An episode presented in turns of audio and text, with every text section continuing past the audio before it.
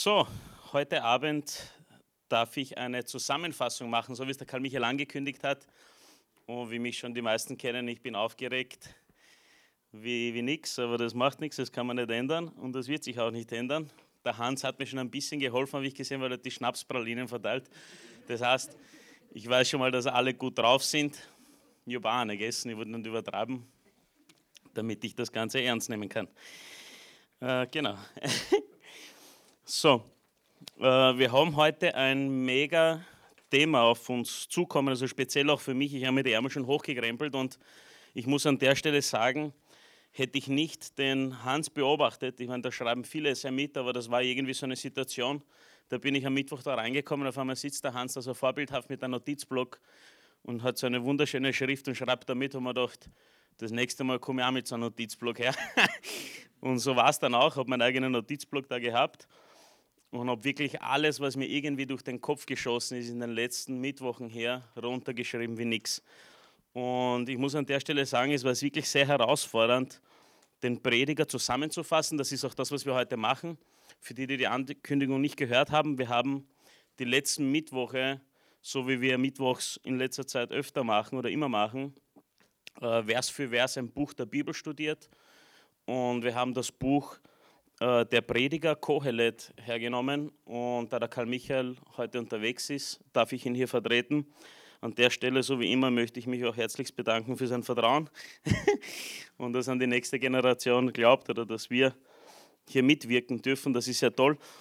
Aber ich muss sagen, hätte ich nicht mitgeschrieben, hätte, es nicht so, hätte sich das nicht so ergeben, dass ich da den Notizblock sehe, hätte ich wirklich, war ich komplett aufgeschmissen. Also ich bin zu Hause, das ist so wie eine Torte, die wunderschön ist und du weißt nicht, wo du beginnen sollst zu schneiden oder so ähnlich. Ja? Also das Thema ist wirklich für mich ein mega Thema und irgendwie zieht es mich hin zu dem Thema Weisheit. Ich habe auch die, die Sprüche schon öfters zu Hause gelesen und ich glaube nicht, weil ich so klug bin, sondern weil Gott weiß, dass ich es brauche. und das ist wirklich so spannend und es hat in erster Linie mir sehr, sehr geholfen, dass ich das machen durfte. Und, und wie gesagt, das war Wahnsinn. Und wir haben heute es hat jetzt zwölf solche Mittwochabende gegeben, für die, die nicht dabei waren. Ich kann euch auch nur empfehlen. Mein Ziel war es, wie ich das runtergeschrieben habe, dass ich wirklich von alle zwölf Kapitel hineinpacke. Also wir werden sie nicht durchlesen. Ich tue immer so, so wie wenn man durch eine Reise gehen und immer wieder so ein Stück uns rausschneiden, einfach nur um die Leute, die das vielleicht nicht gehört haben oder noch nicht davon wussten, dass sie sich einfach Zeit nehmen, auf Soundcloud gehen. Ich habe den Link auch auf diesen Notizen. Ich habe meine Notizen für euch ausgedruckt. Ihr solltet hoffentlich jeder eine haben. Und da oben, rechts oben, steht der, der Link zu Soundcloud, da kann man hingehen und kann man alle zwölf Lektionen nachhören. Und wie gesagt, mein Ziel war es wirklich, dass die Leute anschließend da online gehen und sich das anhören, denn es sind wahnsinnig viele äh, Sachen da drin versteckt. Ich traue mich jetzt fast behaupten, dass wirklich alles, was im Leben auf einen zukommen kann, in diesem Buch dabei ist, dass man sich einfach einen Ratschlag holen kann, Hilfe holen kann. Und das war mega und ist mega nach wie vor. Und wir haben von, am 17. Oktober angefangen, das geht bis zum 30. Januar, wenn du online schaust. Es sind zwölf Lektionen, zwölf Einheiten. Und heute versuchen wir, das in einer guten Stunde quasi zusammenzupacken, dass wir uns anschauen, das ganze Buch des Predigers. Ich habe so, hab ihm auch den Titel gegeben, ein Leben ohne Gott ist sinnlos. Und da fangen wir an. Seid ihr bereit? Schnallt euch an, wenn es geht, aber wir haben keine gute fast eine Praline ist noch da, falls jemand mag. das muss überleben, aber das sollte man packen. Genau, so das Buch der Prediger, auch bekannt als Kohelet, also jetzt ein paar so einleitende Dinge, äh, damit wir sehen, woher. Also das Buch ist ein Buch der Bibel, die Bibel hat 66 Bücher. Wir haben gelernt, dass die gesamte Bibel eine Geschichte ist, die zu Jesus führt. Und der Prediger ist einer dieser 66 Bücher, ist ziemlich in der Mitte, falls du es einmal suchst. Und genau, wird auch Kohelet genannt, das ist der hebräische Name und bedeutet versammelt, oder also der Versammler eigentlich, da habe ich mich verschrieben, äh, der Gemeindeleiter, also der Kohelet, der Prediger, der Vortragende. Und äh, genau, das andere, also es ist verwandt mit dem Wort Quahal oder Kahal, wie man das ausspricht. Und das bedeutet auf Hebräisch auch öffentliche Versammlung, also die Gemeinde, die mehr oder weniger, die belehrt wird oder die gelehrt wird. Das griechische Wort oder das neutestamentliche Wort ist Ecclesia. dafür. Und das sind so Begriffe, die speziell, die wir hier auch studiert haben, um einfach einen tieferen Einblick in, im Wort Gottes zu haben. Und das sind so Dinge, die wir äh, da auch besprochen haben. Äh, der, Überlie der, Überlieferung zufolge war Salomo der Prediger, also ist nicht offensichtlich. Ich habe auch gemerkt, obwohl ich mich selber gewundert habe, wenn man das Ganze studiert, ist es für mich auch so, wie der Karl Michael gesagt hat, offensichtlich, dass es Salomo gewesen sein muss, der das Buch hier oder der zitiert wurde in dem Buch. Äh, aber es ist anscheinend ein offenes Ding, wo Leute drüber reden. Aber es gibt einige Punkte, die ich hier aufgeschrieben habe, warum man davon ausgehen kann, dass Salomo der Prediger ist, der hier lehrt oder vorträgt. Zum einen wird in Prediger 1.1 erwähnt, der Prediger wird als Sohn Davids, König in Jerusalem bezeichnet. Weisheit, ein großes Thema dieses Buches, gehört zu den Merkmalen, für die Salomo international berühmt war. Kann man in 1. Könige nachlesen. Ihr seht, ich habe auch immer wieder diese Infos dazu geschrieben, falls einer wirklich mehr nachlesen möchte. Ich kann auch, wie gesagt, wir werden auch, ich erwähne es nur nochmal, was so wichtig ist, über viele Themen so rüberspringen. Ich habe immer wieder so dazu geschrieben, dass man dann mit dem Blatt zu Hause, wenn man möchte, dann nochmal das Ganze intensiv durchgehen kann. Dann ein weiterer Punkt, die Beschreibung von, vom großen Reichtum passt zu Salomos eindrucksvollen Reichtum und seiner Macht. Der melancholische Ton eines Mannes, der auf ein gescheitertes Leben zurückblickt, passt zu Salomos späteren Jahren. Also das ist, wie gesagt, die Hinweise, warum das Salomon sein könnte, oder wir gehen jetzt einfach heute davon aus, dass er es war. Und äh, das sind zwei Personen, jetzt haben wir auch gelernt. Es gibt einen Schreiber, und es gibt einen, der zitiert wird, das ist Salomo. Das heißt, jemand schreibt über die Weisheiten, die der Prediger berichtet hat. Was ist der Prediger, bevor wir in die Kapitel oder ins Marathon der, der Weisheiten uns, uns begeben? Der Prediger, der Kohelet, ist eine Untersuchung unter der Sonne. Und ich habe das jetzt unterstrichen, unter der Sonne wird öfters als, also, als Begriff hergenommen. Was ist da gemeint? Es ist das Leben unter der Sonne, also hier auf Erde, auf, die, auf dieser Erde, in dieser Welt das Leben eines Menschen. Und so wie wir wissen, der Prediger hat alles betrachtet, er hat alles probiert und hat eben dieses Buch der Prediger äh, schreiben lassen, besser gesagt. Also der Schreiber hat über den Prediger geschrieben. Es ist ein Buch der Weisheit und der Widersprüche. Das werden wir dann sehen, wenn wir da ins Thema einsteigen. Und wie gesagt, es ist ganz, ganz viel Content darin. Und gleich im Prediger Kapitel 1, ich habe auch immer wieder so Ausschnitte aus aus der Bibel oder aus dem Prediger reingenommen. Ich habe jetzt alle Übersetzungen sind aus der Lutherbibel. Wir haben das, das, Studium hier mittwochs mit der Lutherbibel oder aufbauend auf der Lutherbibel gemacht. Ich muss sagen, manchmal ist es richtig schwierig zu lesen. Ich habe dann parallel immer wieder die Hoffnung für alle lesen müssen, damit man manche Dinge, damit man so ein Licht aufgeht, ja? dass ich weiß, wovon ich rede. Ähm, genau. So, im Prediger 1, äh, Vers 12 steht, ich, der Prediger, war König über Israel zu Jerusalem und richtete mein Herz darauf, die Weisheit zu suchen und zu erforschen bei allem, was unter dem Himmel, also unter der Sonne tut. Solch unselige Mühe hat Gott den Menschenkindern gegeben, dass sie sich damit quälen sollen. Ich sah an alles tun, das unter der Sonne geschieht, und siehe, es war alles eitel und haschen nach Wind. Nach Wind. Äh, Genau, also das beschreibt jetzt ein Prediger, der beginnt. Und er beginnt auch genau mit derselben Aussage, so dass wir, da unten aber der allererste Vers, nachdem der Prediger vorgestellt wird. Man muss auch an der Stelle sagen, der ganze Prediger hat zwölf Kapitel. Und der erste Vers, da tut der Schreiber den Prediger vorstellen. Danach hat man von ersten Kapitel bis zum zwölften hat man diese ganzen Weisheiten und Widersprüche und die, die ganzen äh, Infos, die der Prediger berichtet.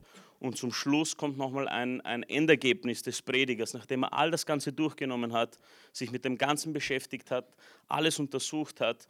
Da kommt quasi sein Fazit, sein Schlussergebnis zu dem Thema, zu dem Leben unter der Sonne. Ist ganz spannend. Und wir beginnen jetzt gerade also mit Kapitel 1 äh, in das Thema einzusteigen, wo die Themen beginnen. Und da beginnt, also in Prediger 1, Vers 2, beginnt er mit dem allerersten Satz, es ist alles ganz eitel, sprach der Prediger, es ist alles ganz eitel. Es ist, wenn man sich den Prediger anschaut, ist es eigentlich, könnte man den ganzen Prediger nur zwei Sätzen zusammenfassen. Aber das wäre wahrscheinlich für heute ganz kurz gewesen. Aber es ist wirklich, er sagt es am Anfang schon, wie es ist. Er sagt am Schluss auch nochmal, alles ist ganz eitel. Und falls uns heute irgendwas dazwischen kommt, dann verrate ich euch jetzt auch schon den Schluss. Er sagt, das Allerbeste oder das Wichtigste, was wir tun können, ist, Gott zu fürchten und seine Gebote zu folgen. Also das ist sein, sein Schlussergebnis. Äh, das habe ich jetzt schon verraten.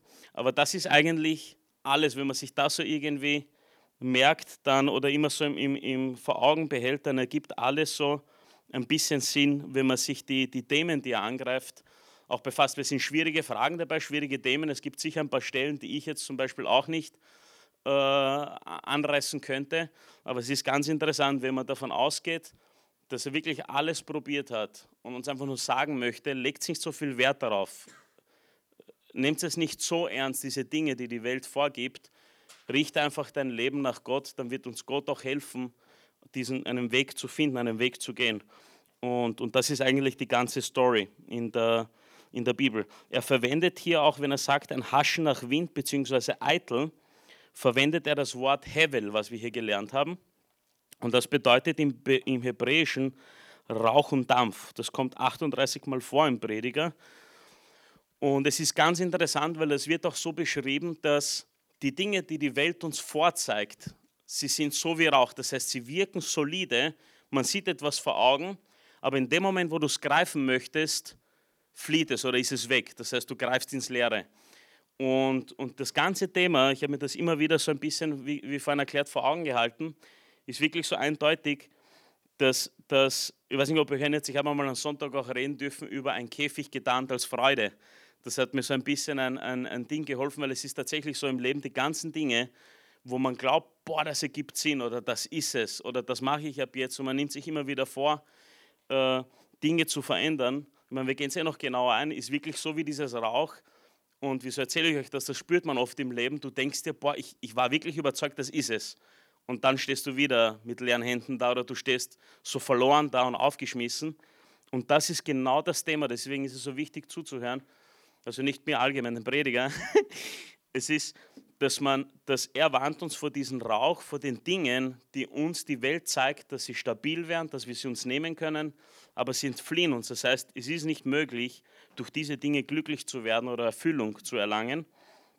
Und das bedeutet dieses Wort Hevel. Das heißt, raucht wirkt solide, wäre eine solide Sache, ist es aber nicht. Das ist das, was da unten steht. Und genau, und so geht es auch direkt los im ersten Kapitel. Er beginnt, so wie viele Themen, wir werden auch oft das Thema wirklich wechseln, so wie es auch in, in der, im Prediger passiert aber er beginnt hier direkt fortzusetzen und zu erklären, warum alles eitel ist. Da geht es im Vers 3 los. Was hat der Mensch für Gewinn von all seinen Mühen, die er hat unter der Sonne? Ein Geschlecht vergeht, das andere kommt. Die Erde aber bleibt immer bestehen. Die Sonne geht auf und geht unter und läuft an ihren Ort, dass sie dort wieder aufgehe. Der Wind geht nach Süden und dreht sich nach Norden und wieder herum an den Ort, wo er anfing. Alle Wasser laufen ins Meer, doch wird das Wasser nicht voller. An den Ort, dahin sie fließen, fließen sie immer wieder. Alles Reden ist so voll Mühe, dass niemand damit zu Ende kommt. Das Auge sieht sich niemals satt und das Ohr hört niemals und das Ohr hört sich niemals satt. Was geschehen ist, eben das wird hernach sein. Was man, was man getan hat, eben das tut man hernach wieder und es geschieht nichts Neues unter der Sonne geschieht etwas, von dem man sagen könnte, sieh, das ist neu, es ist längst zuvor auch geschehen in, in den Zeiten, die vor uns gewesen sind. Man gedenkt derer nicht, die früher gewesen sind, und derer, die hernach kommen, man wird auch ihrer nicht gedenken, bei denen, die noch später sein werden. Also wenn wir uns das ein bisschen unter die Lupe nehmen, gleich als, als Einstieg, was er da sagt in Vers 3, ich habe das da so richtig so ein bisschen versucht, schöner aufzuschreiben oder übersichtlich. Wir bemühen uns um Lohn, den wir nicht genießen können. Das heißt, wir streben ständig, möchten wir irgendwas erreichen, aber es wird einfach nicht. Eine, eine Generation stirbt, die nächste folgt. Das heißt, die Schöpfung Gottes bleibt bestehen und die Menschen, sie wechseln, das ist das, was er meint. Es kommen Generationen, es gehen Generationen, aber alles bleibt. Die Sonne geht auf und unter, der Wind weht hierhin und dorthin, die Flüsse, die Flüsse fließen ins Meer, aber es wird nie voll. Ist eigentlich lustig der Gedanke, oder? Wenn man sich, da sieht man, wie genial die Schöpfung Gottes ist. Bei solchen Dingen wundere ich mich immer. Ich habe auch in letzter Zeit begonnen, Mountainbike zu fahren, also letztes Jahr im Frühjahr. Und das, das meiste, was mir taugt, ist, wenn ich so alleine durch den Wald fahre. Also meistens fahre ich immer allein. da beginne ich immer wirklich, so, so wie es in der Bibel steht, an der Schöpfung erkennt man Gottes Herrlichkeit. Wenn man das alles betrachtet, das ist faszinierend und das kann niemand erklären. Es gibt so viele Erklärungen hin und da, aber letzten Endes weiß Gott, wie er das gemacht hat und es ist interessant. Nichts ist je, Vers 8, nichts ist je genug, Befriedigung ist unerreichbar. Vers 9 bis 11, es gibt nichts Neues unter der Sonne, niemand lernt aus der Geschichte, alles wiederholt sich und egal wer du bist, dein Name wird vergessen werden. Das klingt hart, aber das ist auch das, was wir gelernt haben. Also man strebt doch so sehr nach Ruhm und das sieht man bei den Promis und, und Hollywood-Schauspielern und so weiter, es kommen neue nach und, und es, ist, es ist eigentlich wurscht, weil jeder von uns irgendwann einmal stirbt. Und genau, nichts Neues unter der Sonne, das ist auch ganz interessant, wenn man, wie ich begonnen habe, mal ich habe einen Sprecher gehört, es ist so wichtig, die Bibel von Cover to Cover zu lesen. Das war damals so ausschlaggebend, weil er hat, glaube ich, irgendeinen geringen Prozentsatz genannt, die das wirklich tun und wie wichtig das für Christen ist. Und das war damals meine Hauptaufgabe, war es wirklich die Bibel, dass ich sagen kann. Also für mich, ich habe es niemanden, ich habe es nicht gepostet oder so, aber ich habe es geschafft, vom, vom Cover to Cover zu lesen. Und wenn du beginnst im Alten Testament, das merkt man so richtig, dass du dich nur mit diesen alten Themen beschäftigst und gerade in Erster Könige und, und so weiter das ist immer wieder einmal ist ein König, so wie es der Karl Michael erklärt hat, der, der sich Gott unterordnet und einmal kommt einer, der es nicht tut. Und das ist wirklich wie, das ist total interessant zu beobachten. Ich habe irgendwann mal zu Steffi gesagt, die, so, die machen schon wieder dasselbe. und dasselbe Blödsinn passiert wieder und wieder und, und man lernt nicht raus. Und da gibt es auch, auch diesen Spruch, Zeit macht klüger oder irgendwie so, oder? Gibt es ja nicht, aber das ist eigentlich ein Blödsinn, weil sonst müsste eigentlich die Welt komplett woanders liegen wo, wo wir heute sind. Uns macht es nicht klüger, da gibt es auch, ich habe auch das nachgedacht, weil wir bekommen bald ein Baby in zehn Wochen. Und natürlich, ich beginne so, ich denke viel zu weit voraus, beginne mir so Gedanken zu machen. Ich habe über meine äh, Kindheit nachgedacht und immer wieder die Sprüche, wenn man so sagt, ja, in deinem Alter, in deinem Alter habe ich das auch gemacht und das ist, da sieht man es wieder. Gell? Man tut immer wieder, dieselben Dinge wiederholen sich. Und selbst wenn die, die ältere Generation oder die Eltern uns sagen, tu das nicht, erspart den Ärger, es muss passieren, aber so, so lernt man auch daraus. Das heißt nicht, dass man nicht darauf hören soll. Aber da beginnt jetzt das Thema und man fragt sich natürlich, wer berichtet von dem Ganzen. Weil es ist immer ganz wichtig, dass man sich anschaut, wer erzählt denn das? Auf welcher Erfahrung ist das aufgebaut und so weiter. Das ist ganz, ganz was Entscheidendes, weil es gibt auch so viele Leute, die so viel Blödsinn reden. Und, und da können wir uns jetzt Salomo, also in, in den weiteren äh, Versen und Kapiteln näher anschauen. Und wir haben hier auch gelernt am Mittwoch fünf Dinge, die Salomo probiert hat. Das heißt, wir schauen ihm an, wieso sagt er das, was hat er alles erlebt. Salomo hat fünf Dinge, die Salomo probiert hat. Er suchte sein Glück in irdischer äh, äh, Weisheit, also Wissen. Er suchte sein Glück im Vergnügen. Er suchte sein Glück in Arbeit, also Erfolg und Karriere.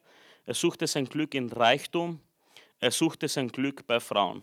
Wenn man sich jetzt die Punkte anschaut, was ist das, was in der Welt immer wieder, was man versucht, genau diese Dinge, obwohl es eigentlich dasteht ne, und seit Jahrhunderten bekannt sind, da versucht man es. Und in Kapitel 2, Vers 4 sagt er, ich tat, also der Prediger schreibt, ich tat große Dinge, ich baute mir Häuser, ich pflanzte mir Weinberge, ich machte mir Gärten und Lustgärten, ich pflanzte allerlei Fruchtbäume, fruchtbare Bäume hinein. Ich machte mir Teiche, daraus zu bewässern, den Wald äh, grünender Bäume. Ich erwarb mir Knechte und Mägde und hatte auch Gesinde im Haus geboren. Ich hatte eine größere Habe an Rindern und Schafen als alle, die vor mir zu Jerusalem waren. Das ist jetzt zum Beispiel auch ein Hinweis darauf, dass es höchstwahrscheinlich Salomo gewesen sein muss. Ich sammelte mir auch Silber und Gold, um was Könige und Länder besitzten. Ich beschaffte mir Sänger und Sängerinnen und die Wonne der Menschheit, der Menschen, allerlei Seitenspiel und war größer als alle, die vor mir zu Jerusalem waren. Auch da blieb meine Weisheit bei mir. Und alles, was meine Augen wünschten, das ist gut, ne? wenn es alles, was deine Augen sehen, alles, was meine Augen wünschten, das gab ich ihnen und verwehrte meinem Herzen keine Freude, so dass es fröhlich war von aller meiner Mühe, das war mein Teil von aller meiner Mühe. Als ich aber ansah alle meine Werke, die meine Hände getan hatten, und die Mühe, die ich gehabt hatte, siehe, da war alles eitel und haschen nach Wind und kein Gewinn unter der Sonne. Das klingt jetzt so bezaubernd und dann sagt er zum Schluss, das war alles zum Vergessen. Und das ist jetzt so ein bisschen, wenn man sich das anschaut, das Thema ist ein schwieriges. Man muss sich auch denken, es gibt vielleicht Leute, die hören das, die vielleicht Gott noch nicht kennen. Und ist klar, da fragt man sich jetzt, boah, was, was bedeutet das? Ist alles wurscht. Ne? Und da als, als wichtiger Hinweis für uns, mit Jesus wird das Leben nicht leichter, sondern mit Sinn erfüllt. Und, und das ist eine ganz, ganz wichtige Info, die uns einfach Hoffnung geben soll, die uns auch weiter später zeigt, dass eben es ist alles, was da unter der Sonne ist, ist Eitelkeit, ist, ist alles Hevel, aber über der Sonne oder ein Leben ausgerichtet nach Gott gibt dem Ganzen Sinn und Gott lässt uns hier Freude erleben in all diesen, in dieser Eitelkeit auf Erden. Also wir sehen hier, Salomon hat alles, kann sich darüber aber nicht wirklich freuen. Kurz zu Salomo. Salomo, wir haben auch gelernt, sein geschätzter Reichtum war auf 2 Billionen, also 2000 Milliarden. Äh, das ist jetzt, glaube ich, in, Dollar, ist eigentlich wurscht, was es ist, weil es ist immer noch mehr, wie wenn du alle zusammennimmst, die, die auf der Welt da sind. Also wir sehen hier jemanden, der wirklich aus Erfahrung spricht, jemand, der wirklich sich alles zulegen hat können, was er wollte. Der Karl Michael hat das so cool erklärt, das ist mir damals auch nicht so bewusst gewesen, wenn man so drüber liest bei Sänger und Sängerinnen, hat er gesagt, der ist auf kein Konzert gegangen, können Sie noch erinnern? Der hat sich die Sänger heimbestellt und so, so in der Art muss man sich das vorstellen. Also äh, der hat wirklich alles probiert und was ja auch nicht, später sieht man auch, auch die, die ganzen Frauen, die er hatte, es heißt ja auch, dass die ihm das Herz von Gott weggenommen äh, haben und abgelenkt haben. Er hat doch viele andere Götter angebetet und ich glaube, das ist auch ein wichtiger Punkt, weil wir haben hier auf der Erde Menschen, die sagen, ja, ich muss das jetzt finden und die probieren das und die basteln sich diese Religionen zusammen und die wollen alle durchprobieren. Ich glaube, dass Salomo hier dadurch, dass er mit so vielen Leuten in Kontakt kam, auch wirklich in dem Bereich alles probieren konnte. Und, und das hat mich wirklich gefreut, dass er dann zum Schluss, das ist immer so bestätigen, obwohl man es eh weiß, der hat sich für Gott entschieden. Und, und das ist das, das Coole dabei. Was lernen wir dadurch? Er hatte, also sehr wohlhabend, äh, Salomo, und wir haben auch die erste Lektion, die wir hier mittwochs gelernt haben, was Salomo über Geld sagt und was auch ein Thema in dem zweiten Kapitel ist. Geld macht nie zufrieden, es ist nie genug, immer mehr.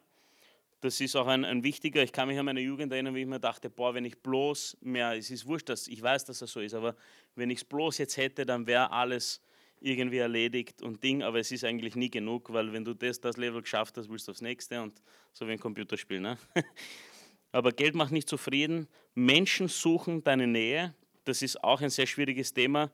Und ich habe das gerade bei jemandem auch äh, bemerkt, den ich gut kenne der zu viel Geld gekommen ist. Und es ist tatsächlich so, Menschen kommen in dein Umfeld, erzählen dir einfach so zufällig von einem Problem oder was sie gerade beschäftigen. Es ist total schwierig, weil du auch gefordert wirst, äh, Gott zu dienen. Wie sage ich das? Dass du, dass du weißt, wann, wann ist es richtig und wann nicht. Wann gehört ihm wirklich geholfen wann ist es nur, dass er einfach versucht, weil er weiß, dass es dir besser geht, dass er was von dir äh, abnehmen kann. Ne? Und, und schwieriges Thema auch. Also da ist es gut, da bin ich froh, dass ich das habe, was ich habe und nicht, wahrscheinlich könnte man nicht alle damit umgehen oder ich nicht.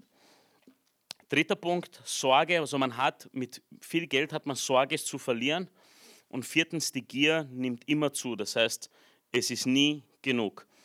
Und da habe ich eine, ein, also diese Kastel, ich habe sie leider in schwarz-weiß gedruckt. Ich habe irrtümlich auf Zurücksetzen gedruckt am Kopierer.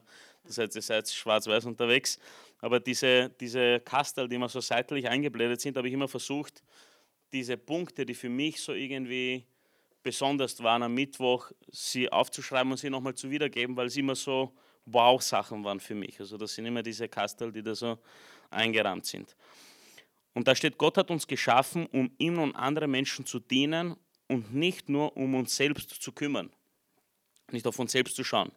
Jeder von uns sehnt sich nach mehr, dieses Verlangen ist da, es ist von Gott sogar in uns hineingesetzt, werden wir nachher hören. Aber solange dieses Mehr nicht Gott ist, werden wir keine Erfüllung finden. Das heißt, es ist ganz normal, dass wir nach diesen Dingen äh, streben. Es ist etwas, was in uns platziert ist, aber oft glauben wir, dass es diese das ist so wie bei diesem Kinderspielzeug. Kennst du das mit dem, bald werde ich das auch spielen müssen, ne?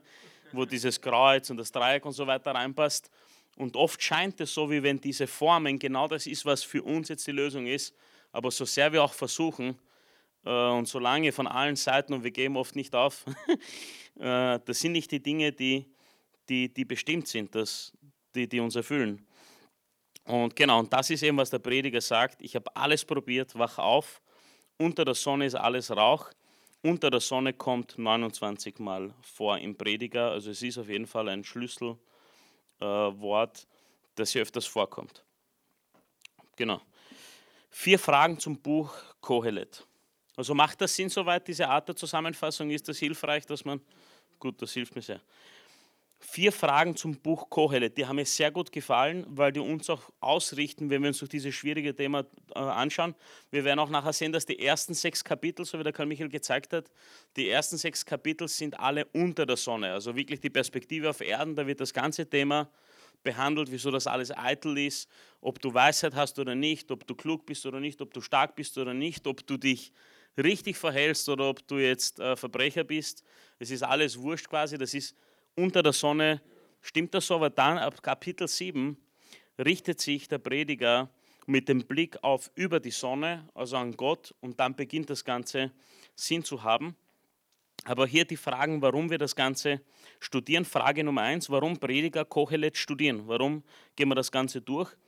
Kurz ein paar Punkte. Weil Kohelet ehrlich ist betreffend der Mühen des Lebens. Er zeigt uns die gefallene Welt. Das ist auch der Grund, wieso das Ganze so ist, weil es eine gefallene Welt ist.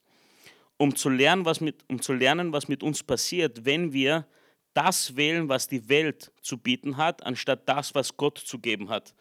Das ist ein Punkt, der steht da noch da, aber der hat mir persönlich in den letzten Monaten irrsinnig, äh, war ein irrsinnig ein großes Thema, weil, weil du, du hast immer das Problem, also ich habe zum Beispiel dadurch, dass wir aus dem, aus dem Ausland kamen, wurde ich in der Schule viel gemobbt und so weiter. Ich suche jetzt kein Mittler, das ist einfach so, ja. Am anhören müssen, dass ich da, sage ich jetzt nicht. Und durch dieses Mobbing hat sich mein, mein Verhalten so programmiert, dass ich sehr viel nach Anerkennung gesucht habe. Das heißt, ich habe den Großteil meiner Kindheit, habe ich mich danach ausgerichtet, äh, Anerkennung zu bekommen und ich habe ich hab immer meine Augen auf das gerichtet, was die Welt macht, was die Welt sagt, was die Welt vorgibt. Die Welt schließt auch die anderen Kids ein, die sagen, na du bist komisch und so weiter und so fort.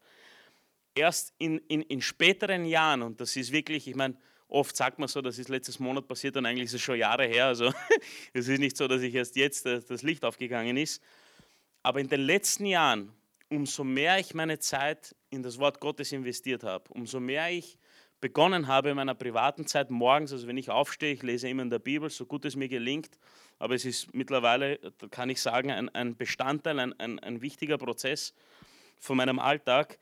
Umso mehr ich begonnen habe, in der Bibel zu lesen, umso mehr habe ich diese Identität bekommen, die tatsächlich, also das wahre Bild, wie ich tatsächlich bin.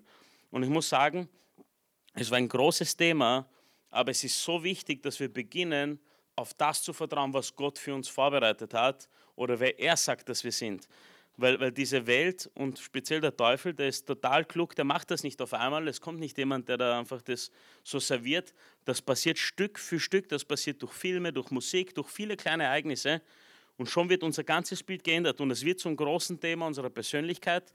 Es wird zum großen, es wird zu großen persönlichen Kämpfen, die dich verunsichern, die deine Identität rauben aber Gott sagt komplett was anderes über uns. Er möchte uns aufbauen, er gibt uns Wert, er hat uns geschaffen, er ist unser Schöpfer.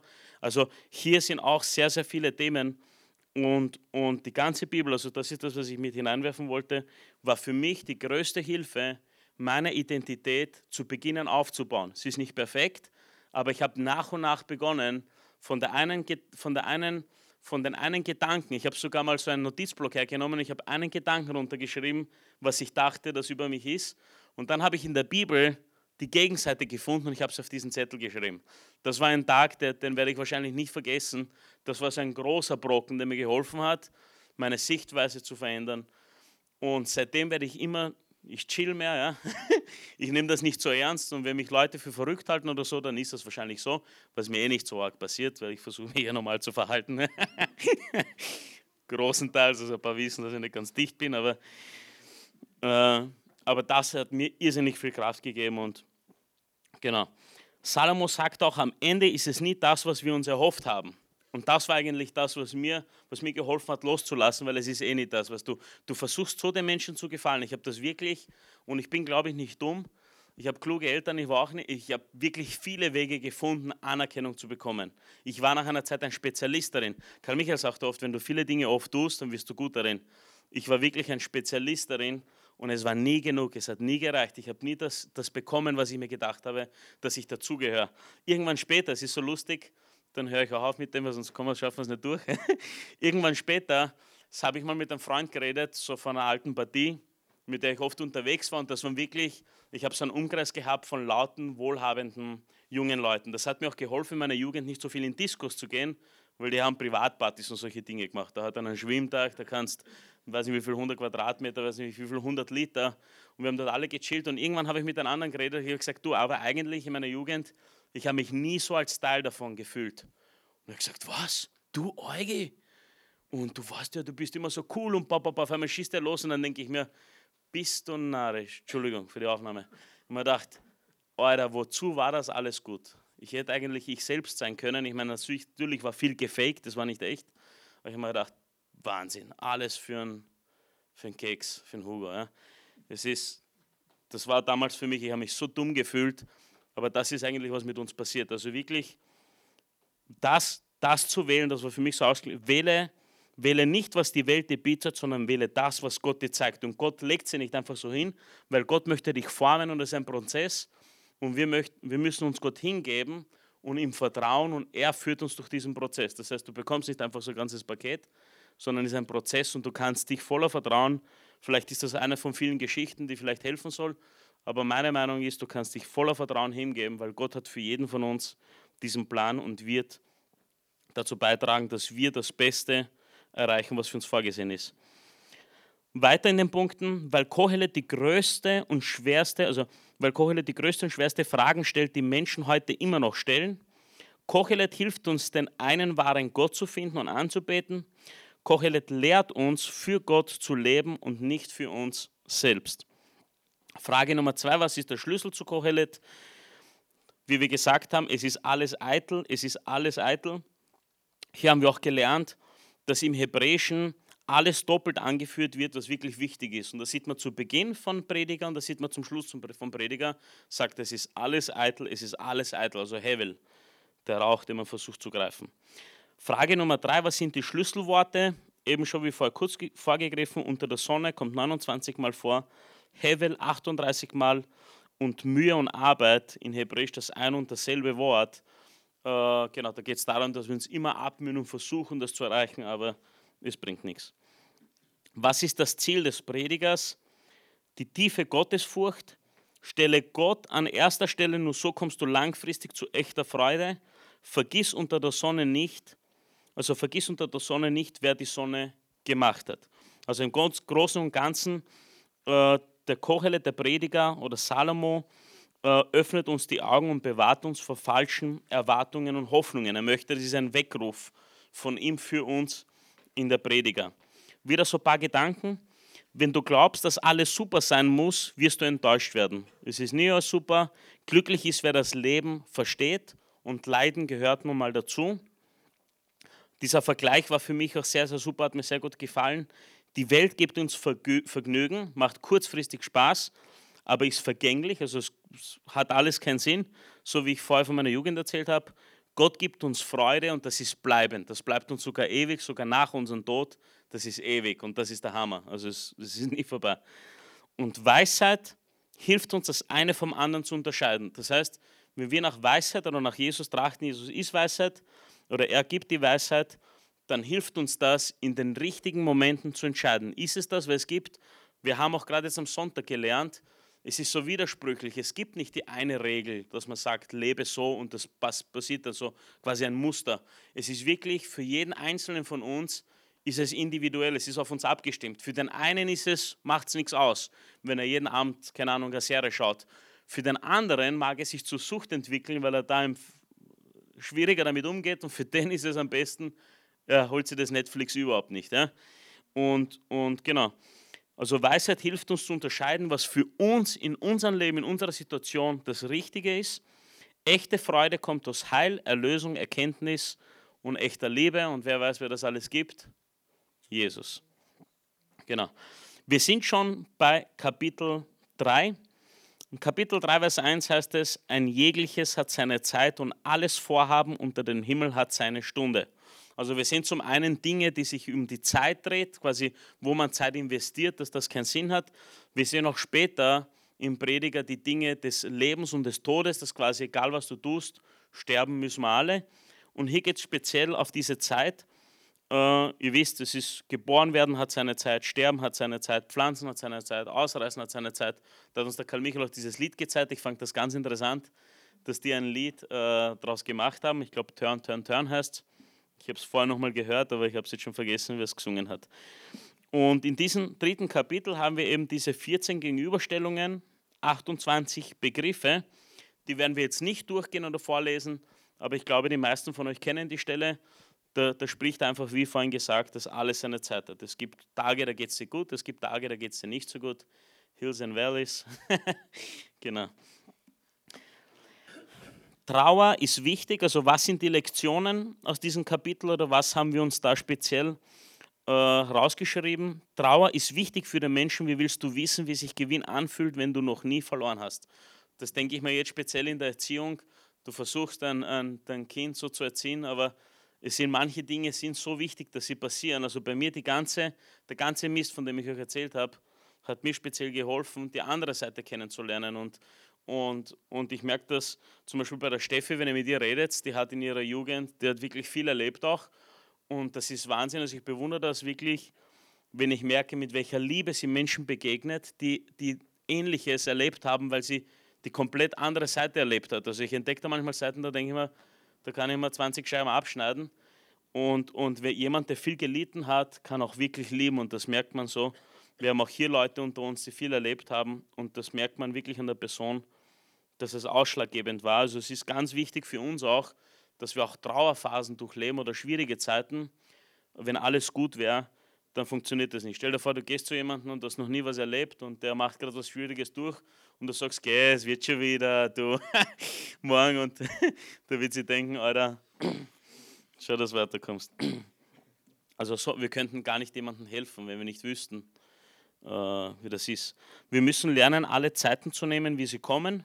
Das liegt nicht in unserer Hand. Wir müssen lernen zu leben in, in schwierigen Zeiten, also inmitten von schwierigen Zeiten. Wir brauchen Weisheit, damit wir die Zyklen des Lebens erkennen. Habe ich speziell bei mir auch gesehen, manchmal versucht man es zu erzwingen, aber ich will das jetzt haben, das muss jetzt sein, aber wie gesagt, es hat alles seine Zeit zu gehen. Und, und ich habe auch bemerkt, Gott weiß ganz genau, was in unserem Herzen ist. Und ich habe oft erlebt, wie man überrascht wird, wie man genau Dinge bekommt, die man sich wirklich aufrichtig wünscht. Sie waren nicht geplant, du hast nicht damit gerechnet, das kommt später mal aber es kommt dann unerwartet und das ist, weiß nicht, das macht viel, viel mehr Freude, wie wenn du es versuchst zu erzwingen, weil dann kannst du dich eh nicht dran freuen. Ich kenne das so von materialistischen Sachen, du kaufst es, obwohl du gar kein Geld hast oder es nicht leisten kannst und dann löst das 20 andere Probleme aus und dann denkst du, boah, hätte ich es einfach gelassen, weil 20 Tage später wirfst du das Teil eh noch herum und du brauchst es gar nicht. Ne? Und ja, trifft uns alle, glaube ich. Gott hat alle Geschehnisse in seiner Hand Gott hat die Ewigkeit in uns hineingelegt, das ist das, was ich vorgegriffen habe, wo wir immer nach mehr möchten. Wir sind nach Gottes Ebenbild geschaffen. Wir können Gottes Wirken nicht komplett verstehen. Und ich glaube, es ist auch wichtig und, und wir lernen später im Prediger, dass wir es auch nicht machen müssen und wir können es auch nicht. Es ist wichtig, da wieder zu vertrauen. Unser Gott ist der Gott aller Zeiten. Da haben wir einen Tippfehler gehabt, den habe ich korrigiert. Das ist der schwarze Punkt. Echte Freude geht weit über persönlichen Umständen hinaus. Ich glaube, das ist etwas, das kann man nicht immer perfekt beherrschen. Aber ich habe mir vorgenommen, es einfach anzustreben und, und daran zu denken, wenn es schwierig ist. Da wieder das rote Kastel oder das Kastel, was für mich so ein Wow-Ding war Satan möchte, dass wir die Zeit nicht erkennen, damit wir nicht Freude erleben können. Was ist, wenn man in einer falschen Zeit etwas unbedingt haben möchte? Es löst Undankbarkeit aus. Man denkt sich, man beginnt automatisch zu denken, warum ich, wieso geht es denn allen anderen besser? Die haben das, warum kann ich das nicht haben? Und und und. Aber eigentlich kannst du sagen, aber es ist vielleicht nur der falsche Zeitpunkt jetzt gerade. Und wir müssen uns in Geduld üben. So, wir wechseln in Kapitel 4, da geht es voran. So, vier Dinge, die Salomon sieht unter der Sonne. Also er setzt hier fort und wechselt in ein anderes Themengebiet. um es kurz zu fassen, weil wie gesagt, wir lesen das nicht durch, aber ich lege es euch wirklich ans Herzen. Ich hoffe, mir gelingt das mit meiner Absicht, dass man das Interesse hat, alle zwölf Teile sich nochmal reinzuziehen und, und anzuschauen. Aber er sieht unter der Sonne, sieht er vier Dinge. Er sieht Unterdrückung, Neid, Desillusionierung, in der Aufregung ist es noch schwieriger, und Einsamkeit. Aber geschafft haben wir es. Äh, Prediger 4, Vers 1, wiederum sah ich alle, die Unrecht leiden unter der Sonne, und siehe, da waren Tränen derer, die Unrecht litten und keinen Tröster hatten. Vers 4, ich sah alles Mühen an und alles Geschickte tun, das ist nur Neid des einen auf den anderen, das ist auch eitel und Haschen nach Wind. Vers 8, also ich habe so einfach so vier Beispielverse für diese Punkte herausgenommen. Äh, da ist einer, der steht alleine und hat weder Kind noch Bruder doch ist seine Mühe kein Ende und seine Augen können nicht genug Reichtum sehen.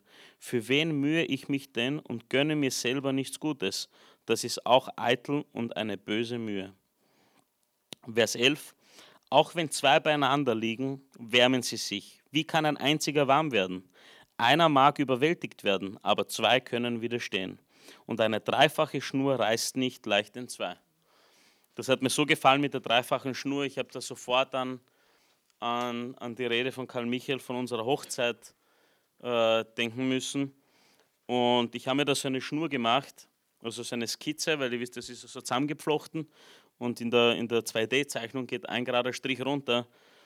Und wenn man mit seinem Ehepartner eins ist, also wenn man das anstrebt, man ist eins und Gott ist die dritte Schnur, dann kann man alles schaffen. Fand ich sehr cool, habe ich mir da, weiß nicht warum, einfach so dazu geschrieben, aber ich glaube, dass das auch das mit einschließt, dass man, dass man viel mehr bewegen kann und gemeinsam kommt man auch viel mehr, besser voran und man kann viel mehr machen.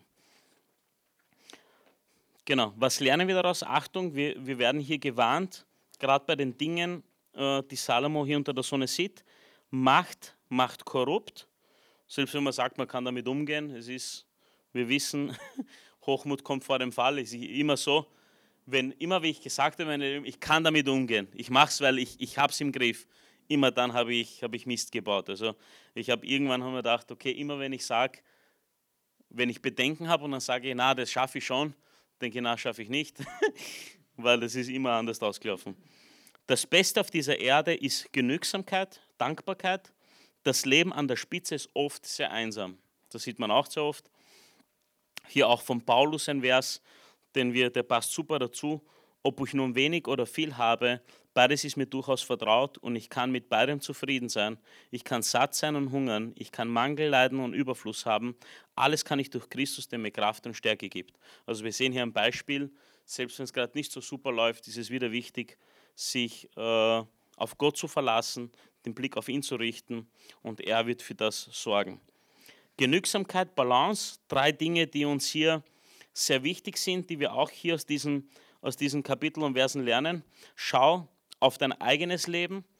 Äh, ganz wichtig, speziell auch in der heutigen Zeit mit Social Media, wie man oft tendiert man dazu, wenn man so online schaut. Also ich muss sagen, in letzter Zeit weiß nicht warum, nicht weil ich so gut im Griff habe, aber ich habe einfach überhaupt keine äh, Zeit gehabt, mir so Social Media die Posts von irgendwelchen Leuten oder so reinzuziehen. Aber oft, wenn man so Dinge sieht, das passiert automatisch, vergleicht man sich. Ne? So wie wir auch Sonntag vor Serien auch gesprochen haben. Man vergleicht das Highlight eines anderen mit dem Tief, in dem man gerade ist. Das heißt, keine Ahnung, mein Freund ist gerade irgendwo in Las Vegas und fährt mit der Achterbahn auf ein Hochhaus. Und ich denke mir so, na, servus, ich bin zu Hause, war ich dieses Jahr überhaupt auf Urlaub? Ne? Und du weißt gar nicht, dass dem, keine Ahnung, der hat das wahrscheinlich gewonnen oder muss dorthin, weil er Straßen putzen muss oder so, aber das weißt du nicht und man beginnt aber so Gedankengebäude aufzubauen, die nicht echt sind. Eigentlich ist es besser einfach liegen lassen, sich freuen für den, dass er dort ist, cool, dass du dort bist, aber nicht denken, warum bin ich nicht dort. Gib Dank für das, was du hast, also Dankbarkeit. Bete für das, was du brauchst, anstatt zu klagen. Wir wissen ja auch von, äh, aus dem Wort Gottes, dass man um diese Dinge bitten kann und Gott sagt, dass er uns geben wird. Kapitel 4, Vers 6. Besser eine Handvoll Ruhe als beide Fäuste voll mit Mühe und Haschen nach Wind. Also da sagt er besser, du hast wenig und eine Ruhe, wie wenn du viel hast und du es gar nicht, gar nicht der Typ bist dafür und du kannst gar nicht damit umgehen. Was lernen wir da wieder? Ein paar Punkte, die uns helfen. Wettbewerb ist gut, wenn es dazu verwendet wird, um Exzellenz zu erreichen. Das heißt, es ist gut, wenn es uns hilft, besser zu werden, aber nicht, um uns mit anderen zu konkurrieren. Macht ist gut, wenn es dazu verwendet wird, den Machtlosen zu helfen. Reichtum ist gut, wenn es gut verwaltet wird. Karl Michael hat auch gesagt, das habe ich jetzt nicht aufgeschrieben, äh, Wohlstand oder Macht, Reichtum wird uns auch gegeben von Gott, wenn es dazu notwendig ist, um was damit zu bewegen oder Menschen zu erreichen. Man sieht das immer wieder, dass es manchen Menschen, die einfach, die sind, die sind einfach gut dafür, die können damit umgehen, die schauen nicht so sehr auf sich selbst und können es einsetzen, um anderen Menschen zu helfen, um zu Gott zu führen, um Gutes zu bewegen, um den Armen zu helfen und so weiter und so fort. Also das kommt vor. Mehr zu bekommen halte ich nicht von dem Verlangen, mehr zu wollen.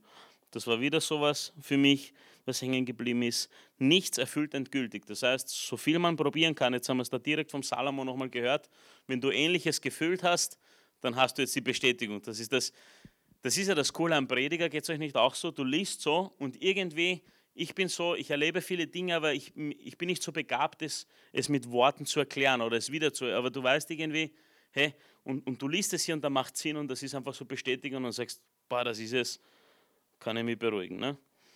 Also das ist auch, ich habe mir dazu geschrieben, der beste und kürzeste Kurs der Welt. Äh, ich, ich hatte die Möglichkeit, viel äh, im, im Vertrieb und so aufzubauen in den letzten Jahren, also jetzt nicht mehr, aber Jahre zuvor war ich fünf, fünfeinhalb Jahre wirklich sehr intensiv unterwegs, habe selber auch so Trainings und so weiter halten können und da gibt es Trainings, da, kann man, da bezahlt man so viel, das, ist, das wirkt für andere, wie wenn du denkst, boah, wieso zahlen die so viel? Naja, weil die Infos und Erfahrung bekommen, die ihnen weiterhelfen sollen. Aber so wie diese zwei Dinge, die ich mir aufgeschrieben habe, und die gibt es kostenlos, habe ich noch nie gelesen eigentlich. Also das hat mir noch nie so viel bewegt, wie mehr zu bekommen, halte ich nicht vom Verlangen, mehr zu wollen. Das ist ein bester Kurs. Es ist eh nie genug und nichts erfüllt endgültig. Das heißt, wir können da wirklich locker lassen. Ein weiterer Punkt, der in Kapitel 4 auch ist und den wir besprochen haben, ist, äh, echte Freunde, investiere in soziales Kapital. Ich habe da nur genickt, ich, ich merke das persönlich sehr viel. Äh, ich, ich mag es, in, in, in Menschen zu investieren, in Freunde und so weiter. Und ich erlebe das immer wieder, gerade wenn du hast Umzug oder solche Dinge, du hast, du hast wichtige Momente in deinem Leben. Es ist so wertvoll, dass du jemanden hast, der dir hilft. Der dir, weil sonst musst du für alles becken, du musst für alles Möglichkeiten suchen. Es ist so anstrengend, wenn du niemanden kennst, zahlst den vollen Preis für all die Sachen und dann kannst wirklich, du kannst nur mehr für das arbeiten, dass du all das abzahlst, was weil die Probleme kommen. Es wird immer wieder was kaputt, wenn du da nicht jemanden hast. Und deswegen ein echter Freund ist Schutz im Leben, jemand, der für dich da ist, ohne dass du dafür bezahlen musst. Dann ist mir auch eingefallen, jemand, der nicht anders über dich denkt, wenn du mit ihm äh, über deine Probleme sprichst und so. Äh, das ist auch sehr wertvoll, dass du jemanden hast, dem du sagen kannst, du schau her, das Problem habe ich, den Fehler habe ich gemacht und dass der dich nicht verurteilt und sagt, okay, du mach mal das, ich helfe dir, ich stehe dir zur Seite, das ist total wertvoll und unbezahlbar auf dieser Erde. Du kannst noch so viel Geld haben, wenn du das nicht, und das kannst du nur mit, mit indem du in diesen Bereich investierst, aufbauen. Wenn du das nicht hast, dann ist es nicht zu bezahlen. Kurz zum Abschluss des vierten Kapitels, beziehungsweise es ist einfach der Übergang, es geht dann im fünften Kapitel in diesem Thema weiter, wird noch der letzte Vers über die richtige Einstellung äh, vom, vom Beten und Anbeten gesprochen. Bewahre deinen Fuß, wenn du zum Haus Gottes gehst und komm, dass du hörst, das ist besser, als wenn du die Toren Opfer bringen, als wenn die Toren Opfer bringen, denn sie wissen nichts als Böses zu tun. Also ist wichtig, bewusst und erwartungs, mit Erwartungshaltung hierher zu kommen, um zu lernen, um um einfach zu wachsen. So, ich merke, ich muss Gas geben, ich habe Angst gehabt, deswegen habe ich so viel Bladel vorbereitet, dass ich die Stunde nicht packe, aber ich mag euch nicht zu lang halten. Aber ist, ist eigentlich fadisierend bis jetzt? Geht's noch? Super. Aber wir geben ein bisschen Gas. Kapitel 5, sei nicht schnell. jetzt wird ich Gas geben, jetzt ist die, die Belehrung. Sei nicht schnell mit deinem Munde und lass dein Herz nicht eilen, etwas zu reden vor Gott, denn Gott ist im Himmel und du auf Erden. Darum lass deine Worte wenig sein. Wenn du Gott ein Gelübde, das ist jetzt Vers 3, wenn du Gott ein Gelübde tust, so zögere nicht, es zu halten, denn er hat kein Gefallen an den Toren, was du gelobst, das halte. Drei Dinge, die wir hier lernen. Sei achtsam und ehrfürchtig vor Gott. Er ist Gott und wir sind Menschen. Achte auf deinen Mund und deine Gedanken. so wie in Matthäus 6, Vers 7, da leiere nicht gedankenlose Gebete runter. Ich habe mich oft erwischt, wo ich schon gar nicht mehr gewusst habe, wo ich angefangen habe, mit lieber Herr, der du bist im Himmel, ich danke dir. Halte deine Versprechungen. Da haben wir auch gelernt, die kürzesten Gebete sind oft die besten. Und, und wenn du bemerkst, gerade wenn du in Not bist, da hast du gar keinen Kopf, dass du über viel redest, da sagst du, bitte Herr, hilf mir, ich weiß nicht weiter. Und, und ich muss sagen, mit Gott, weil da sagt er, red nicht so viel Blödsinn, jetzt mag sich deine denken, boah, jetzt kann ich, kann ich Gott nicht alles sagen, ne? weil es ist ja, der hat ja keine Zeit für mich oder so. Also Gott ist allmächtig und er kann uns allen gleichzeitig zuhören. Nicht so wie bei, wie heißt der Film Bruce Almighty? Der alle E-Mails, kennt ihr das? Wo er alle E-Mails mit Autoresponder beantwortet, das ist wurscht. Aber mit Gott kannst du sehr wohl über alles sprechen, so wie du bist. Das heißt, in deinem Elend, in deinem, in deinem Kummer, in deinem, so wie du gerade alles ist, funktioniert nicht, dann ist es sogar das Beste, wenn du zuerst zu Gott läufst und nicht woanders hin. Gerade sogar, wenn du glaubst, dass er dich nicht empfängt. Genau dafür ist Jesus gestorben. Jesus ist gestorben, damit wir direkten Zugang zu Gott haben. Das heißt, ich kann, aber ich brauche ihm nicht 20.000 Sachen erzählen. Ich kann sagen, du, ich brauche dich jetzt, hilf mir, was auch immer. Also direkte, kurze Gebete sind oft kraftvoller, aber natürlich sind auch lange Gebete gut. Genau. Der Mensch hat keine Macht über sein Leben. Das ist ein Punkt, den ich aufgeschrieben habe, den überspringen wir. So. Äh,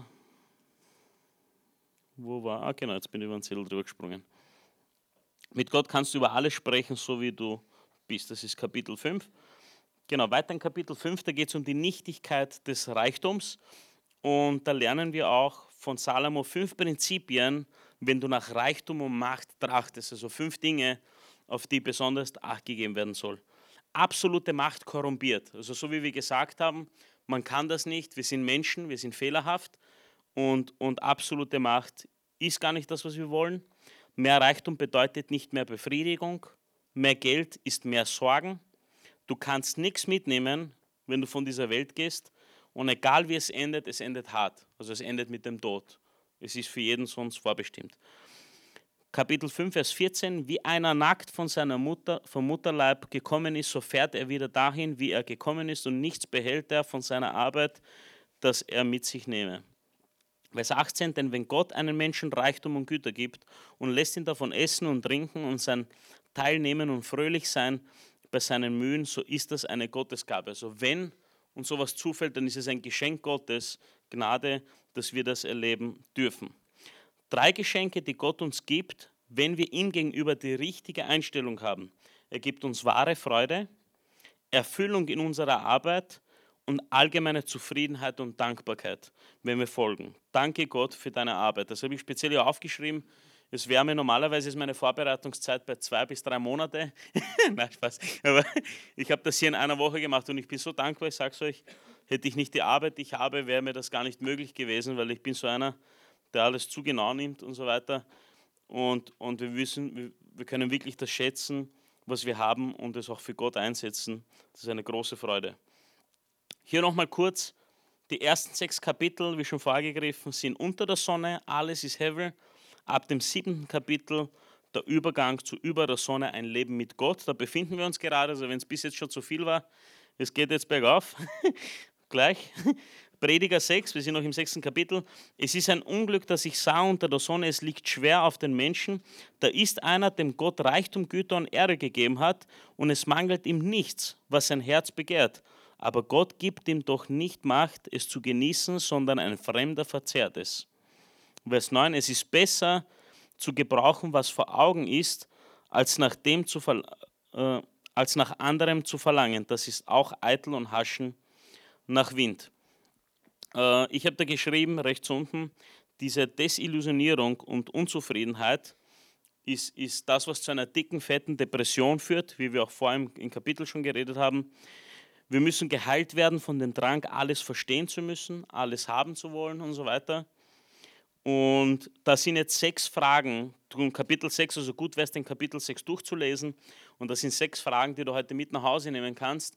Ich habe sie für mich auf einen Zettel schon beantwortet und es sind wirklich Fragen, die, die helfen, äh, sich, sich zu richten.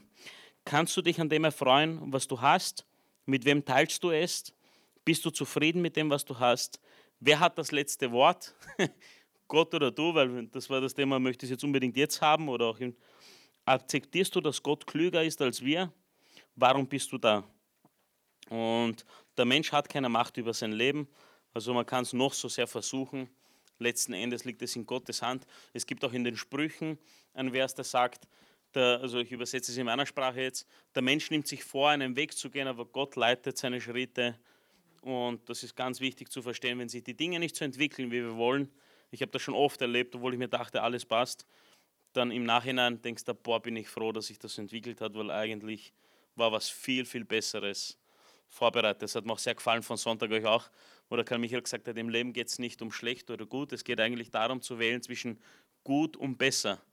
Und oft hat, wollen wir etwas haben, aber Gott hat eigentlich was viel Besseres. Wir wissen es nur noch nicht, aber das ist ja der Punkt, dass wir ihm vertrauen. Und das, das, was er für uns vorbereitet hat, ist sogar in diesem Ausmaß, dass es unsere Augen und Ohren, dass wir uns das gar nicht vorstellen können. Das heißt, er hat viel, viel Besseres als das, was wir unbedingt, da könnte ich auch Geschichten erzählen, also wie oft, das ist Wahnsinn, äh, was man da erleben kann. Ähm, genau, wir wechseln jetzt zu Kapitel 7, also das sind die Fragen, die du mitnehmen kannst nach Hause. Ähm, genau, Kapitel 7 geht es um, also um die wahre Weisheit.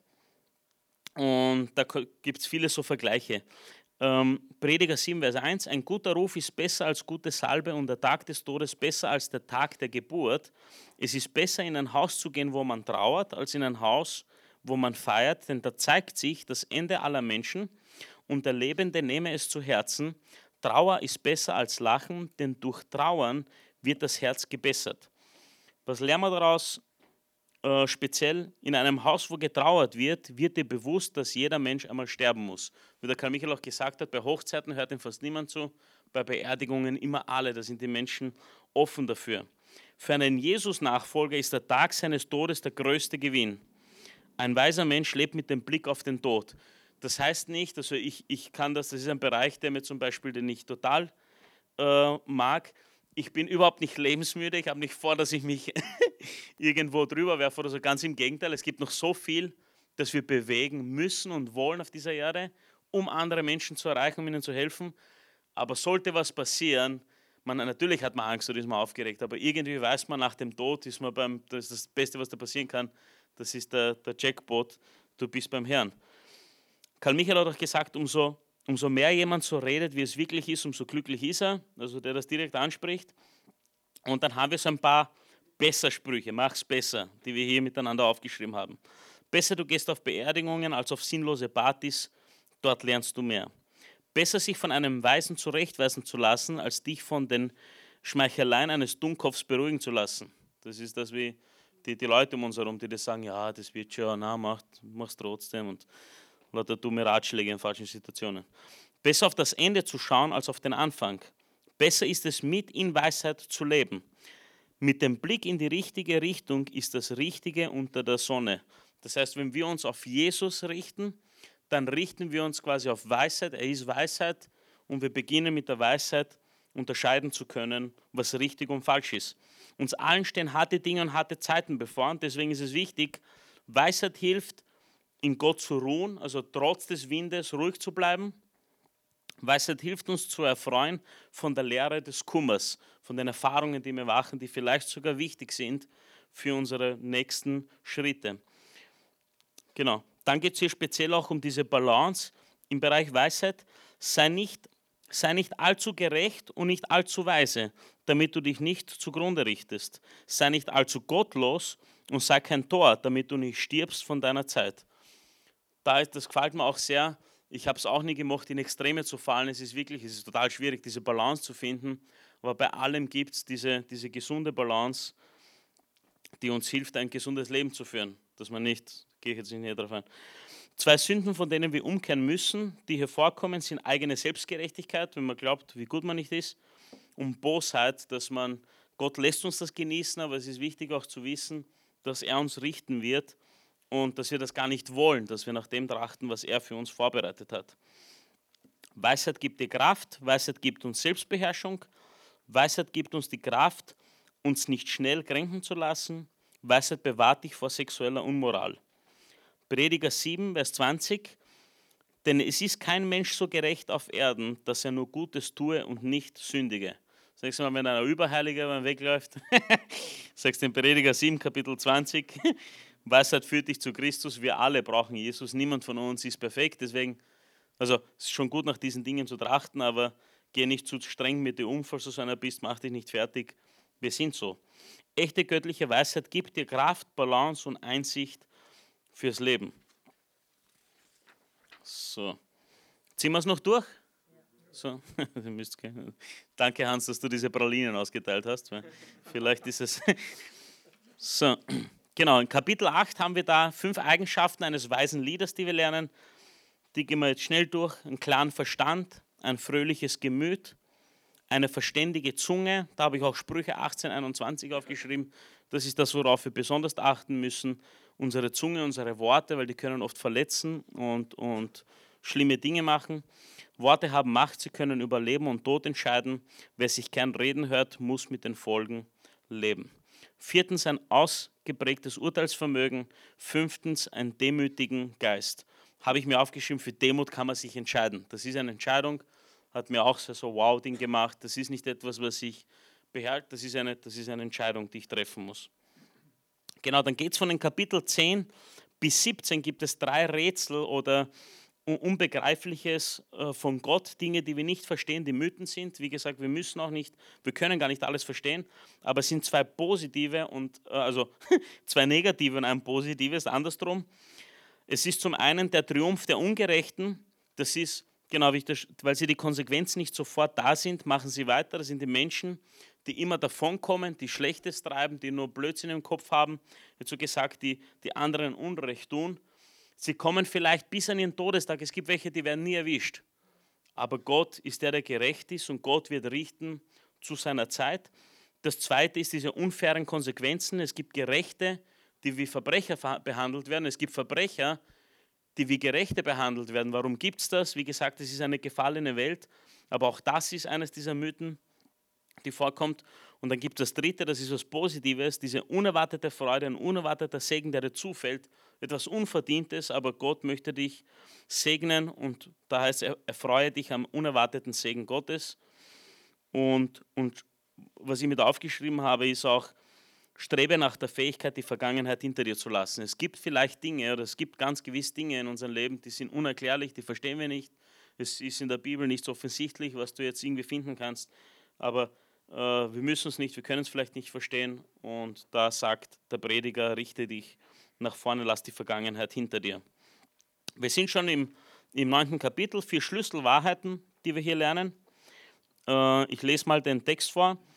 Es begegnete dasselbe Geschick dem einen wie dem anderen, dem Gerechten wie dem Gottlosen, dem Guten und Reinen wie dem Unreinen, dem, der opfert wie dem, der nicht opfert. Wie es dem Guten geht, so geht es auch dem Sünder. Wie es dem geht, der schwört, so geht es auch dem, der den Eid scheut. Das ist das Unglück bei allem, was unter der Sonne geschieht, dass es dem einen geht wie dem anderen und dazu ist das Herz der Menschen voll Bosheit und Torheit ist in ihrem Herzen, solange sie leben, danach müssen sie sterben. Prediger 9, Vers 4.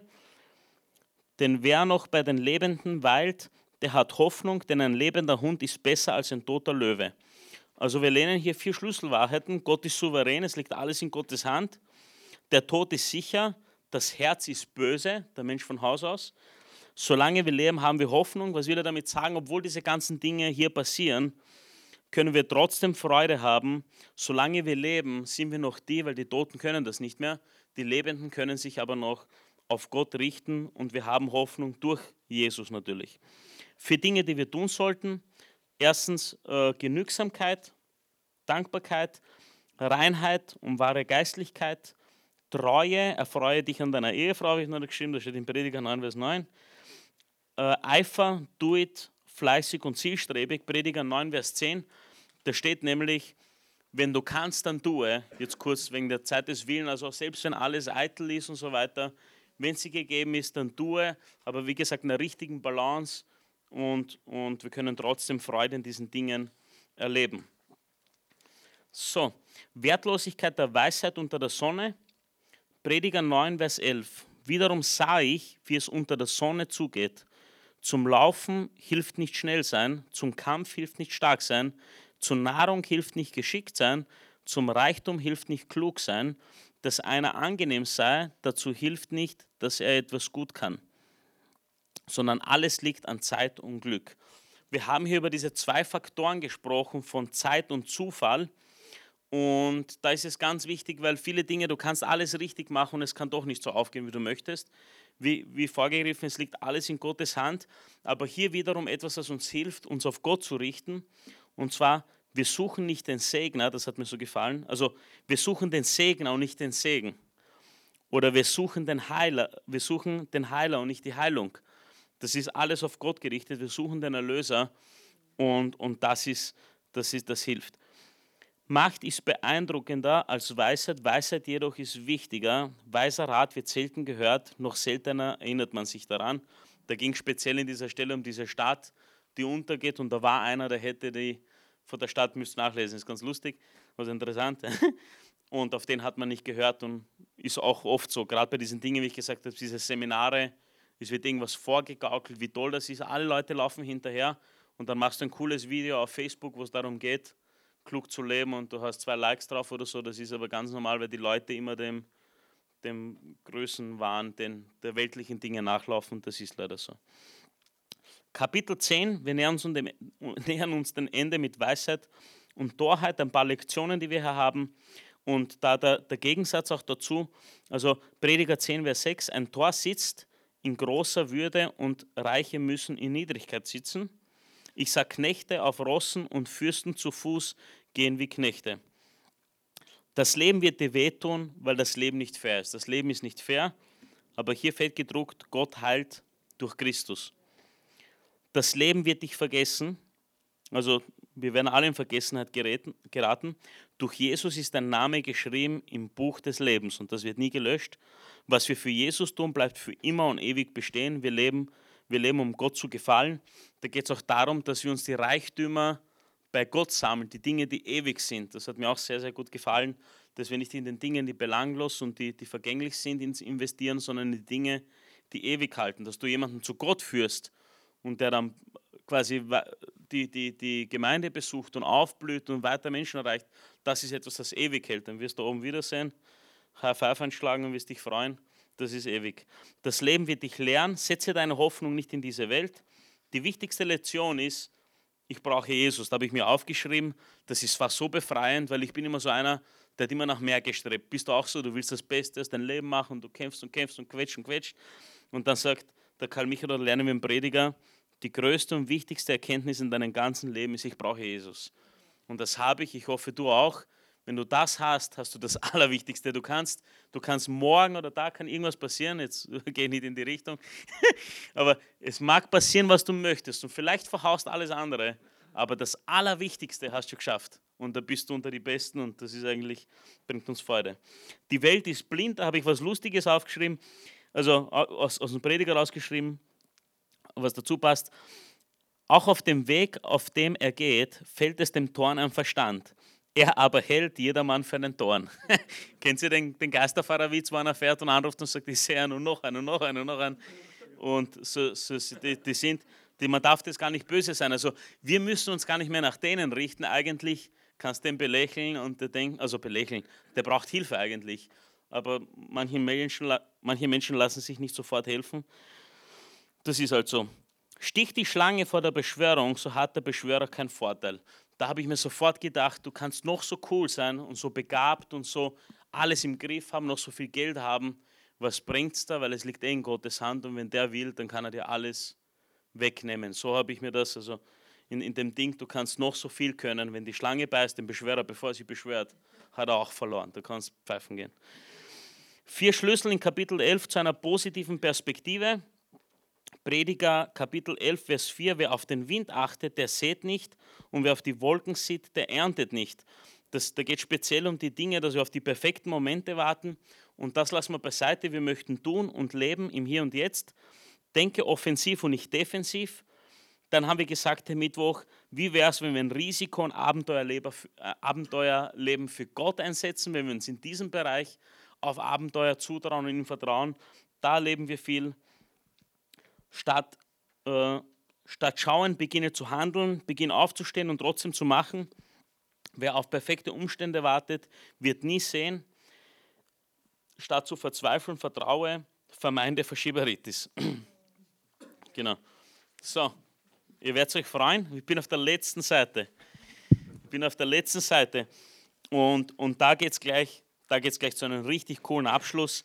Prediger, Kapitel 11, Vers 9. Da muss ich nochmal trinken. Mit Trinken ist immer gefährlich bei mir, weil ihr wisst, ich habe schon mal einen Lautsprecher getauft. das vergesse ich nicht, das war mein Icebreaker damals. So, das hat mir aber geholfen. Prediger Kapitel 11, Vers 9. So freue dich, Jüngling, in deiner Jugend und lass dein Herz guter Dinge sein in deinen jungen Tagen. Tu, was dein Herz gelüstet und deine Augen gefällt. Und wisse, dass dich Gott um das alles vor Gericht ziehen wird.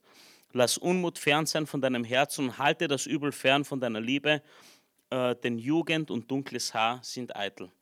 Gott erlaubt uns das Leben zu genießen. Vergiss nicht, Gott wird darüber richten. Das ist eben diese Balance.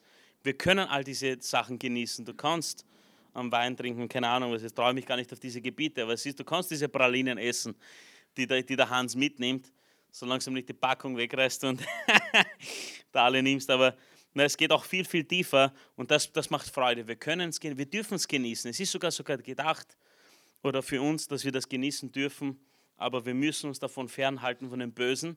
Wir, wir haben wir gelernt, diese Gebote sind da, um uns zu beschützen, um uns eigentlich vor, vor Problemen zu bewahren. Nicht Dinge, die wir nicht tun dürfen, eigentlich Dinge, die wir nicht tun wollen. Das wollen wir eigentlich gar nicht, weil es einfach nur eitel ist. Kapitel 12, das Finale, Prediger 12, Vers 1. Denk an deinen Schöpfer, an deine Jugend, ehe die bösen Tage kommen und die Jahre nahen, da wirst du sagen, sie gefallen mir nicht. In Kapitel 12 geht speziell auf dieses Alterwerden und wenn es immer schwieriger wird und so weiter und so fort. Und da haben wir vier Dinge, an die wir immer denken sollten betreffend Gott. Wer er ist, was er getan hat, speziell auch mit Jesus, für uns, um, um, um Erlösung zu erreichen, damit wir frei sind, an seine Gebote, dass wir uns danach richten, und Freude hier haben auf Erden, an das Evangelium, die gute Botschaft, denn wir sind dazu beauftragt, so wie in der Apostelgeschichte hinauszugehen und das Wort zu verkünden. Was ist das Ziel Gottes? Gott will uns zu Anbetern machen. Rechts oben siehst du dann Anbetung ist, wie du lebst und was du denkst. Das ist nicht die, die Worship-Zeit hier, wenn gesungen wird oder so. Ich meine, es ist speziell wichtig, um dich darauf vorzubereiten, was kommt, damit du die Nahrung aufnehmen kannst.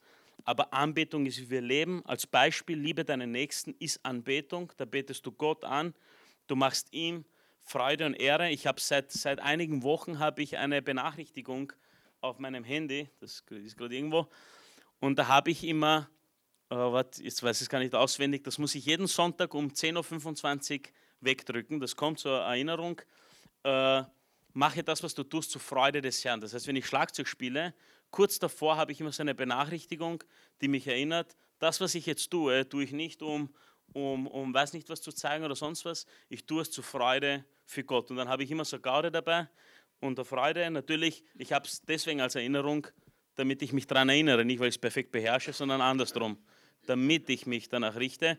Aber das ist etwas, das immer, hin und wieder sehe ich es dort und dann, dann freue ich mich, weil ich mir denke, okay, jetzt mache ich das für dich, Jesus. Ich gebe mein Bestes für dich und das macht mir dann immer besonders große Freude. Prediger 12, Vers 11. Die Worte des Weisen sind wie Stacheln und wie eingeschlagene Nägel. Sie sind, die, sie sind einzelne Sprüche, sie sind von einem einzigen Hirten gegeben. Und das ist Jesus, haben wir gelernt. Das heißt, was ist das, was ist das Schlussergebnis, die Schlussfolgerung? Wir akzeptieren das Offensichtliche. Bereite dich vor auf das Kommende, mit dem sind wir vorbereitet, gerüstet für das, was auf uns zukommt. Wir wissen jetzt, wie das läuft. Schlussfolgerung Salomo, fürchte Gott und halte seine Gebote. Und was passiert für die Menschen? Das ist der schöne Part. Die Menschen, die Gott fürchten, es gibt Erfüllung in jedem Tag, wenn wir danach suchen. Das heißt, wenn wir danach gerichtet sind. Es gibt Herzensfreude, egal wie alt, welche Position in deinem Leben. Wie schön ist es, wenn es überall stürmt, aber wir wissen, wir gehören zu ihm es ist jetzt nicht, es ist schwer, aber wir sind mit Gott unterwegs. Und Gott hat alles in der Hand und, und unser Leben liegt in seiner Hand. Das ist wirklich ein schöner, schöner Abschluss. Es gibt Hoffnung, wenn dieses Leben vorbei ist. Dort ein Leben über der Sonne, Wie gesagt, für alle, die Jesus als, als Teil, als, als Herrn und Erlöser anerkannt haben, für die ist dieser Satz da unten gültig und das ist das, was letztendlich zählt und, und Wert für uns hat. Vater, wir danken dir für diese Zeit, die wir hier haben durften. Wir danken dir für die vielen Informationen, die wir hier gesammelt haben, durch, durch all die Themen, die uns zugänglich gemacht worden sind, die wir heute hier hören dürfen. Es gibt Menschen da draußen, die durften diese Dinge oder sie konnten sie noch nicht hören. Vater, wir danken dir so sehr, dass du die Dinge für uns bestimmt hast. Ich weiß, dass niemand von uns durch Zufall hier sitzt und ich weiß, dass du uns so sehr liebst, dass du das so planst, dass wir diese Dinge hören. Es sind Samen, die uns hineingesetzt werden. Es sind Dinge, die du, die du vorbereitest und planst, damit wir in dieser Welt oder auf dieser Welt Freude erleben können, damit wir in erster Linie verstehen können, dass wir deine Kinder sind, dass das das Wichtigste ist, dass wir erkannt haben, dass wir Jesus brauchen und des Weiteren, dass wir diese Liebe und diese Heilung und Erfüllung, die du uns geschenkt hast, die von dir kommt, Herr, dass wir sie weiteren Menschen geben dürfen, dass wir andere Menschen befreien dürfen, dafür dafür sorgen dürfen, dass andere Menschen das hören, dass sie frei werden. Wie schwer ist dieses Leben ohne Gott? Wie schwer ist es, Gott nicht zu kennen? Ich danke dir, Vater, dass wir all das erfahren durften, dass wir unter denen zählen, die jetzt schon das hören dürften. Und, und hilf uns, hilf uns, diese Message zu verbreiten, Menschen zu erreichen, das Evangelium zu verkünden. Und ich bitte dich speziell für die Oase hier, für die Menschen, die hierher kommen, die mit Erwartung herkommen, die bewusst hierher kommen.